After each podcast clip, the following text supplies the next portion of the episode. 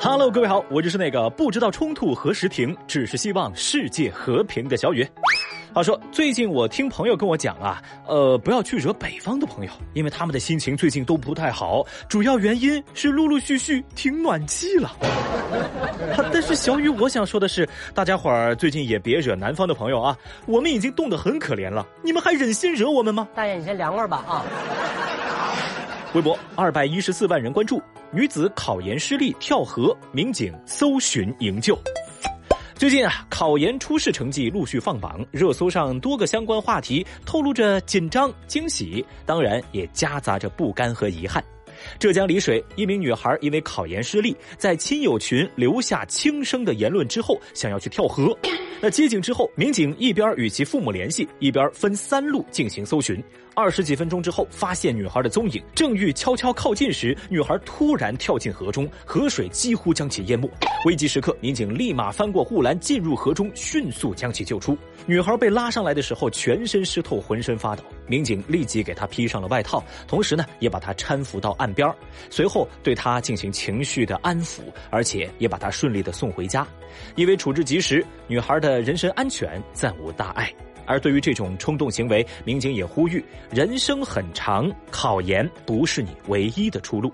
而中国消防随后也发布一则视频，表示说：当你绝望的时候，想想父母，想想身后有多少人在为你勇敢，在为你拼命。生命只有一次，一定要珍惜呀！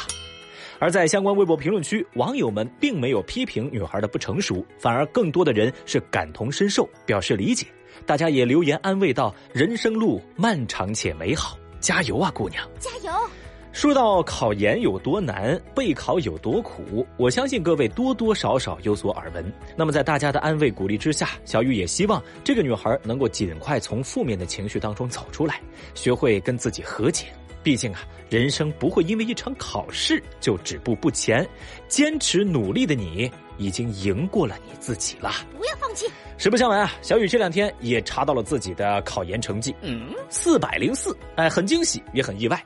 只能说这些天我的努力果然没有白费，是吧？但我就是不清楚啊，这个四零四后面跟的那个 not found 是什么意思啊？好了，不开玩笑啊！今天小雨在线开启代查四六级考研成绩的业务，四百二十六一次。别问我为什么这么贵啊，一分钱一分货嘛。其他便宜的肯定是过不了线的，我这个肯定能过线。而且我在此郑重承诺，如果查出来你的分数过不了线，那么你考了多少分，我就赔你多少钱。哦，怎么样？你的分数我来揭晓，你的紧张我来承担。心动不如行动，赶紧给我打钱吧！微博一百四十四万人关注，四名学生将小狗吊着脖子从高处扔下。说山西临汾霍州公安通报称，接到群众报警，在某短视频平台看到几个小孩虐待小狗，将小狗从窗户扔下，致其死亡。视频当中，除了能够听到狗狗的惨叫，还能清晰的听到这几个孩子发出的笑声。经过警方调查发现，二十号霍州某小学的学生四人在路上碰到一只小狗，然后用绳子拴住，吊在高层窗户外玩弄，随后撒手，小狗直接坠楼身亡。期间，他们拍摄下视频上传至短视频平台。目前，警方已经依法对杨某、杨某某、李某某三人作出行政处罚，而对于未满十四周岁的韩某某，责令其监护人严加管教。教育部门已经介入，所在学校对四名涉事学生作出严肃批评教育，并且组成专班对涉事学生进行心理教育引导。不会吧！我的天哪！小雨，我不知道这几个小孩心里是不是有什么问题。反正看过那段视频之后，我的心里倒是先出了问题。咱先不说狗啊，也不聊什么尊重生命，我们就简单聊聊法律。如果没记错的话，高空抛物是入刑了的吧？天哪！这段视频同时也引起了广大网友的普遍不适，舆论更是一边倒的批评这几个孩子，有人也把他们称作是小恶魔。有一条评论就表示说：“今天他们能够虐狗杀狗，明天他们就敢去杀人呢。”有留言也表示：“但凡心智正常一点，都做不出来这种事啊！”哼，哎，讲真，这个年纪的孩子，我想他们多多少少也有一定的辨别是非的能力了吧？但是为什么他们还是能做出这么残忍的事情？这就让我感到十分的困惑。到底是为什么呢？我不能想象。同样啊，另外一件事情也让小雨十分的困惑。微博一百二十一万人关注，逃犯落网处成为网红打卡地，还收费二十块。最近，吉林省吉林市有网友爆料称，在松花湖附近有观光车商贩将此前越狱逃犯朱贤建被抓捕的地点宣传为网红打卡点，并且以此为噱头收费每人二十块钱。来上车走打卡去。What？对此，景区的工作人员表示说，其实，在去年国庆之后就已经对这个地方正式实施了封闭的管理。如果说有观光车在做宣传，那多半是私人进入了我们的景区。话说啊，一个逃犯落网地竟然能够成为网红打卡地。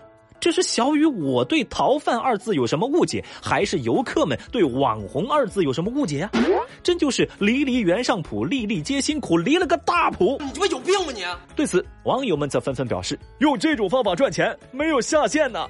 有人也说了，这也行？人都空虚到这种程度了吗？不会吧！而最让大家感到无语的是。怎么什么店儿都能变成网红打卡点？怎么沾上网红就能收钱？啊，关键是还真的有人去花这个钱呢。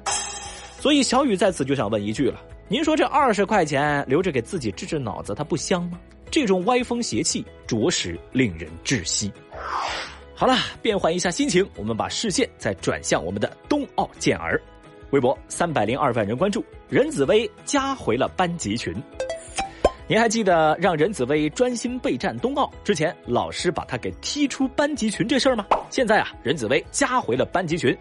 有网友晒出任子威被老师拉回班级群的截图，老师和同学们也纷纷为他祝贺点赞。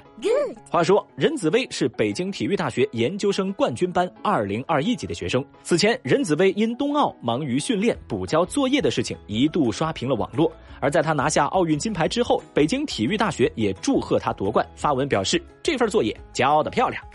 而这件事情的后续也同样引起大家的热议，网友们纷纷表示，连奥运冠军都要交作业，我凭什么不努力呢？哦，另外有网友也一直在好奇，连奥运冠军都敢踢，这得是个什么班啊？跟奥运冠军一个班，是一种怎样的体验呢？好嘞，那接下来就让我们走进这个神秘的组织——北京体育大学研究生冠军班。这个班级的名字您可能感到陌生，但接下来这些人名您一定听过。大魔王张怡宁，中国奥运金牌第一人徐海峰，平昌冬奥会冠军吴大靖，羽毛球冠军张楠。没错啊，上述这些名字都曾经是或者正是这个班级的学员哦。在这个冠军班啊，奥运冠军有多不值钱呢？我跟你举个例子啊。去年暑假，这个班的学员去了趟东京奥运会，拿了二十二块奖牌回来，其中有十二块都是金牌。而人家开个班会啊，无非就是乒乓球奥运冠军聊完，混合泳冠军聊两句，然后气枪世界冠军上来接个力，举重运动员再来打个气，哈哈，这可是名副其实的冠军班。Amazing！重要的是，这个班啊，不光出牛人，而且是只有牛人才能进。啊，准确的说啊，是只有冠军才能进。那小雨到网上去找了一下，二零一七年北体大硕士冠军班的一个招生简章，咱们一块来了解一下。其中有一条标准是说，你要在近两到三届奥运会、世界锦标赛及世界杯赛当中获得单项冠军或者是集体冠军中的主力队员。此外，你也可以是担任上述获得冠军队员的单项教练和主教练的教练员。就这门槛小雨只能说一句打扰了。而在这里啊，冠军们也得写论文才能够毕业，而且训练、学习、科研三头抓，哪样都跑不掉。所以啊，别再说什么运动员是头脑简单、四肢发达，什么天赋过人、天资独厚，其实他们的成功都是在高频次、高强度的训练中坚持而来，是在种种的伤病和次次的失败当中换来。Excellent。好了，以上就是今日份厅堂微博报，明天我们再聊，过 o 拜。